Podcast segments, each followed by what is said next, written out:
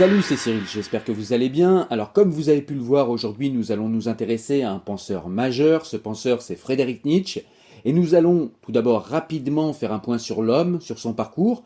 Mais ce que nous allons faire surtout, c'est que nous allons ici découvrir sa pensée et les concepts clés qu'il a fondés. Alors commençons par dire que Nietzsche est né le 15 octobre 1844 et qu'il est mort le 25 août 1900, pour poser l'homme dans son siècle. C'est un philosophe, un critique culturel, un compositeur, un poète, un écrivain, et surtout un philologue allemand dont l'œuvre a exercé une profonde influence sur l'histoire intellectuelle contemporaine. Alors Nietzsche commence sa carrière comme philologue classique avant de se tourner vers la philosophie.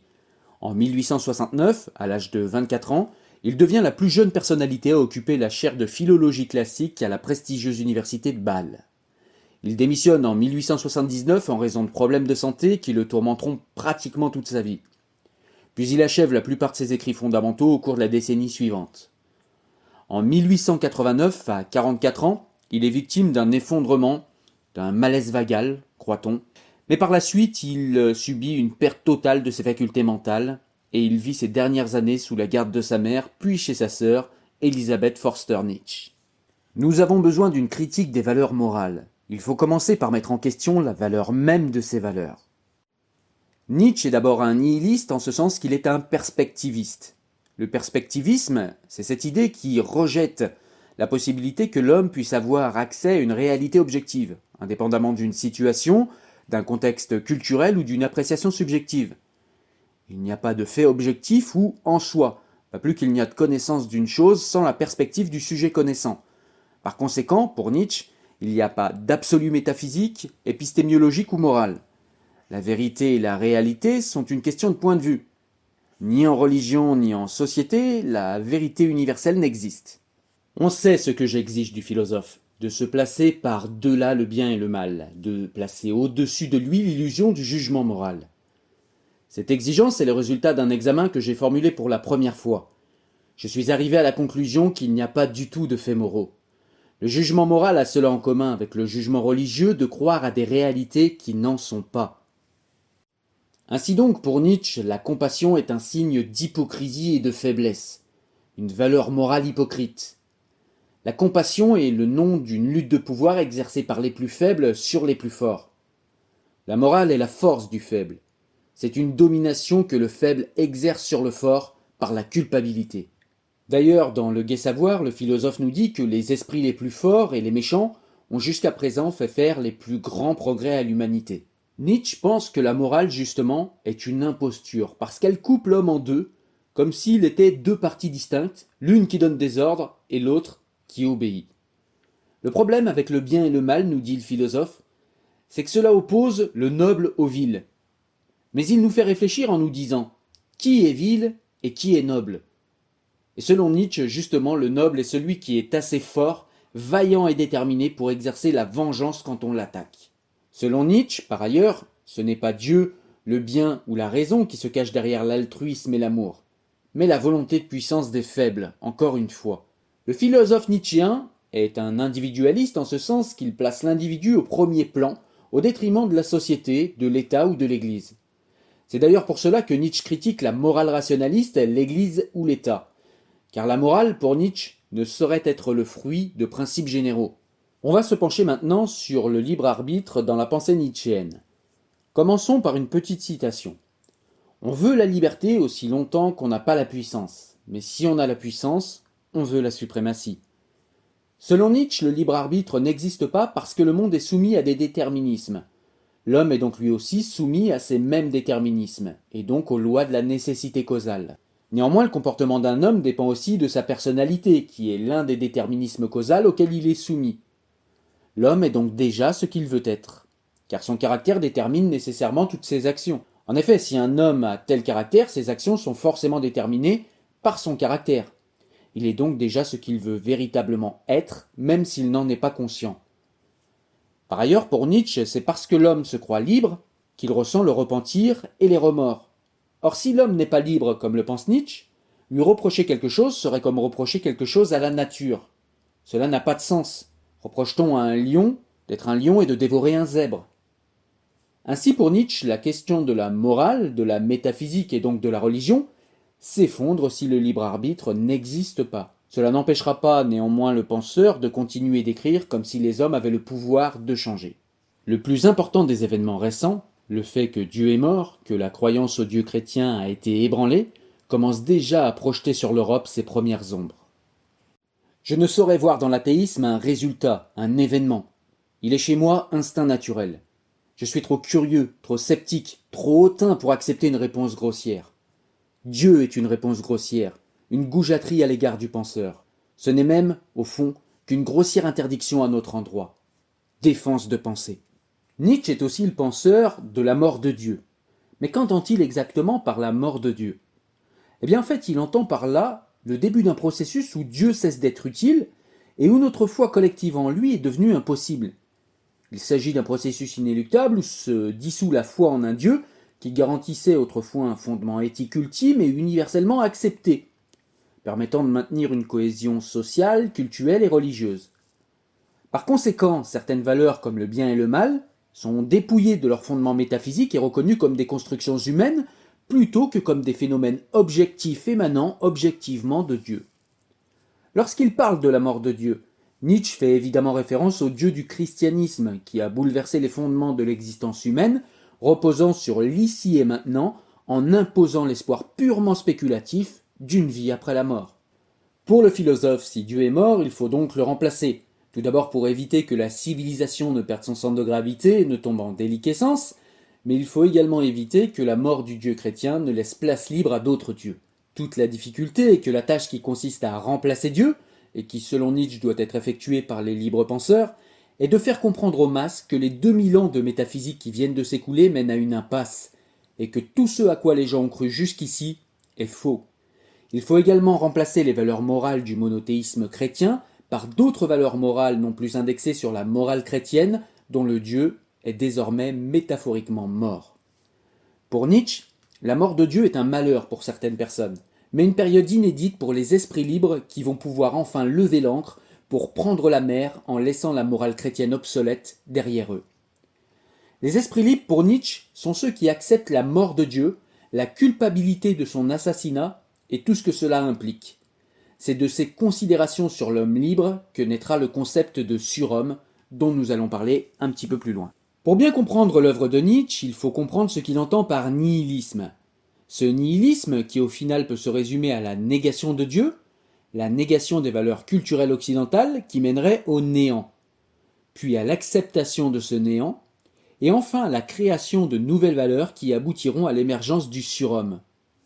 Pour Nietzsche, le nihilisme se manifeste dans le scientisme, la démocratie, le socialisme ou l'anachronisme, c'est-à-dire des mouvements qui refusent tous la tradition, qui sont purement matérialistes et qui s'avèrent incapables de générer de nouvelles valeurs. Ce nihilisme avant l'avènement du surhomme crée un type d'homme que Nietzsche méprise.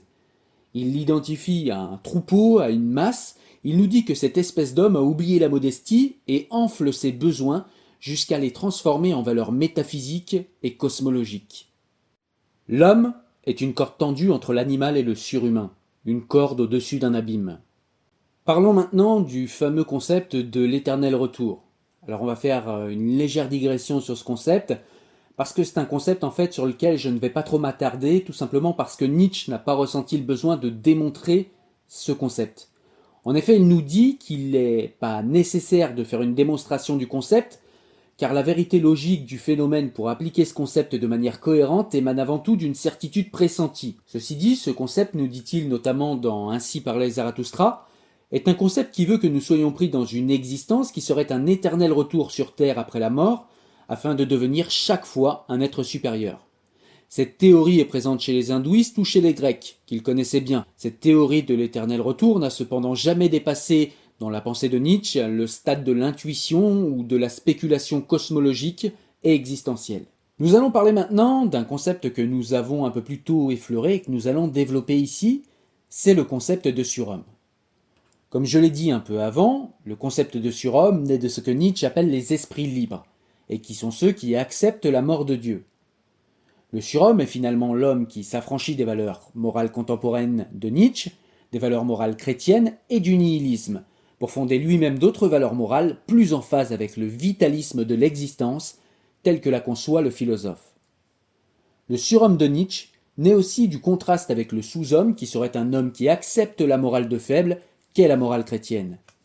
Le sous-homme est un homme masse qui soupçonne la mort de Dieu, mais qui n'en tire pas les conséquences. Le surhomme, au contraire, doit être un antichrist et un antinihiliste en même temps. Il sait que Dieu est mort, et il utilise sa force et sa créativité pour fonder de nouvelles valeurs afin de dépasser ce nihilisme. Cet homme est capable de vivre sans espoir, sans consolation et sans Dieu. Le surhomme reste fidèle à la terre et il méprise toutes les promesses de l'au-delà. L'homme n'est qu'un pont tendu entre le singe et le surhomme, nous dit Nietzsche. Je vais vous conter la métaphore du chameau qui est donnée par le philosophe dans Ainsi parlait Zarathustra afin de vous donner une image plus claire de ce que Nietzsche entend par le concept de surhomme. La métaphore du chameau nous dit donc, euh, lorsque Zarathustra décrit métaphoriquement le processus de transformation qui mène au surhomme dans son discours sur les trois métamorphoses, que l'esprit devient en premier un chameau. Disposé à porter toutes les charges, il est patient, serviable et s'attache principalement à mettre en œuvre les préceptes moraux qui lui ont été imposés. Son principe est tu dois, et il représente la soumission aux valeurs traditionnelles. Dans la deuxième métamorphose, il devient lion. Il se révolte et se défait de la charge inutile que porte le chameau, les devoirs et les règles morales. Son principe est je veux. Quelle forme l'esprit doit-il prendre pour permettre l'avènement du surhomme? Le lion porte en lui trop de négativité, c'est pourquoi il doit devenir un enfant. L'enfant est renouveau et oubli, une roue qui roule sur elle-même, un premier mouvement, une sainte affirmation. L'enfant n'admet aucune règle extérieure à lui-même, considérant l'existence comme l'objet de l'esprit créateur. Il faut retrouver le sérieux avec lequel l'enfant joue. L'esprit veut maintenant sa propre volonté, celui qui a perdu le monde veut gagner son propre monde, affirme Nietzsche. La mission de l'homme créateur est d'ouvrir la voie au surhomme. Quant à ce dernier, il est une pure puissance créatrice. Seule une conscience innocente, comme celle de l'enfant, peut assimiler l'éternel retour de toute chose. Donc on voit ici lier deux concepts, le concept de l'éternel retour et le concept du surhomme, puisque le concept du surhomme de Nietzsche se comprend dans le concept de l'éternel retour, puisque cet éternel retour serait pour rendre meilleur, rendre supérieur chacun des hommes qui passent sur Terre jusqu'à devenir des surhommes. Le dernier concept que nous allons aborder, c'est la volonté de puissance. Le concept est difficile à définir car Nietzsche ne développe ce concept qu'à la fin de sa vie intellectuelle avant de sombrer dans la folie. D'ailleurs, la majorité des écrits que l'on a du philosophe sur ce sujet sont des écrits posthumes. La volonté de puissance nietzschéenne semble être un principe immanent, impliquant l'intervention de processus biologiques animant tous les êtres vivants. Mais il ne s'agit pas d'une puissance métaphysique ou d'une force provenant de Dieu pour autant. Pour Nietzsche, cette volonté de puissance agit pour son propre compte et s'oppose aux autres, créant de ce fait une inégalité entre les êtres, voire des hiérarchies. Pour le philosophe, la volonté de puissance est l'essence du monde qui se manifeste dans les êtres vivants. Nietzsche considère tout ce qui existe comme des structures de puissance hiérarchisées, des quantas de puissance organisées hiérarchiquement. Les quantas, ce sont des quantités finies et déterminées, tout ce qui est susceptible de quantité. Et donc, selon Nietzsche, le monde n'a pas d'ordre, de tendance, de but ou de finalité. Il est soumis à une lutte de force qui se trouve dans un état chaotique de croissance et de décroissance constant. Enfin, pour le philosophe, la vie est un champ de force où les quantités d'énergie se distribuent de manière inégale. Dans un monde où règne le principe de la conservation de l'énergie et où il n'existe pas d'objet intermédiaire vide, chaque fois qu'une chose pénètre, une autre recule. Et une augmentation des forces en un lieu entraîne forcément une diminution des forces ailleurs. Ce court résumé de la pensée de Nietzsche est à présent terminé. J'espère que cela vous a été utile et que vous avez aimé ce podcast ou cette vidéo. Si vous êtes sur YouTube, n'hésitez pas à mettre un pouce en l'air et à partager la vidéo.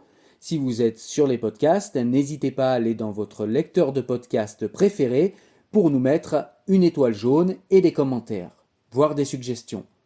N'oubliez pas que cet audio est disponible, comme je l'ai dit, sur YouTube, mais également en podcast, sur Spotify et sur tous vos lecteurs de podcasts préférés.